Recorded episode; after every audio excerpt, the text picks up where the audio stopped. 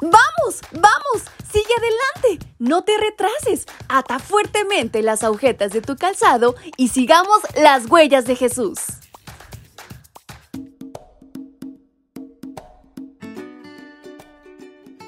Hola, hola chicos y chicas, ¿cómo están en esta mañana de este 23 de marzo? Su amiga Fabi les saluda en este día y les da la más cordial bienvenida a este su devocional para menores y adolescentes. Espero se encuentren muy bien y sobre todo recuerden que Dios los ama y que son importantes para Él, pero sobre todo que tiene un propósito para su vida. Y es así como iniciamos nuestro devocional que lleva por título la soberanía divina. No tengas ningún ídolo ni figura de lo que hay arriba en el cielo, ni de lo que hay abajo en la tierra, ni de lo que hay en el mar debajo de la tierra. Libro de Éxodo capítulo 20, versículo 4. Mientras que el primer mandamiento nos enseña quién es el verdadero Dios, el segundo nos indica cómo debemos adorarlo. El primero nos advierte sobre dioses falsos, el segundo sobre la adoración falsa. La idolatría limita a Dios de acuerdo a nuestra perspectiva. Por más costosa o grande que sea una imagen, lo único que promueve es el empequeñecimiento divino. Es un intento por colocar a Dios según nuestro tamaño, nivel y comprensión. Transgredir el segundo mandamiento grave en nuestra mente una pobre imagen de Dios. Si pensamos que Dios es lo que nuestros ojos ven, pronto dudaremos que nos pueda ayudar en nuestros desafíos y no lo reconoceremos como el creador del universo. El profeta Habacuc resalta la falacia de adorar imágenes.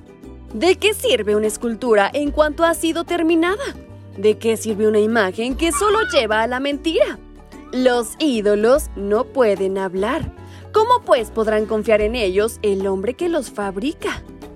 Ay de ti que a un ídolo de madera le dices que despierte y a una piedra muda que se ponga en pie.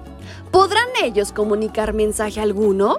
No, porque no tienen vida propia aunque estén recubiertos de oro y plata.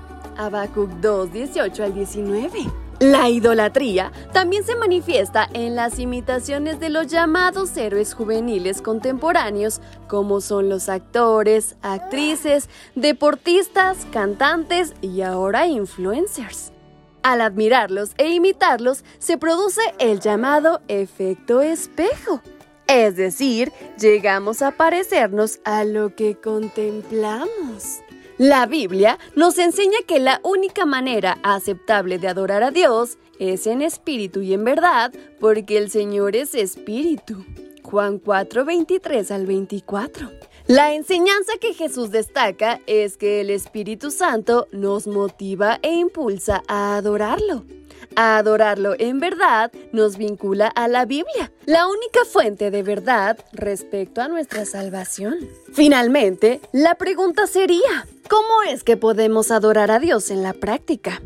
Eso sería cuando le damos gloria a través de nuestras decisiones y comportamiento. Pablo lo expresó así. En todo caso, lo mismo si comen que si beben, que si hacen cualquier otra cosa, háganlo todo para la gloria de Dios. Primera de Corintios 10:31. Y es así como podemos glorificar a Dios. Así que no lo olviden y llevémoslo a la práctica. Y con estas palabras en mente es como concluimos con nuestra reflexión. Espero hayan aprendido y les haya gustado tanto como a mí. Su amiga Fabi se despide deseando que tengan un muy bendecido día. ¡Hasta pronto!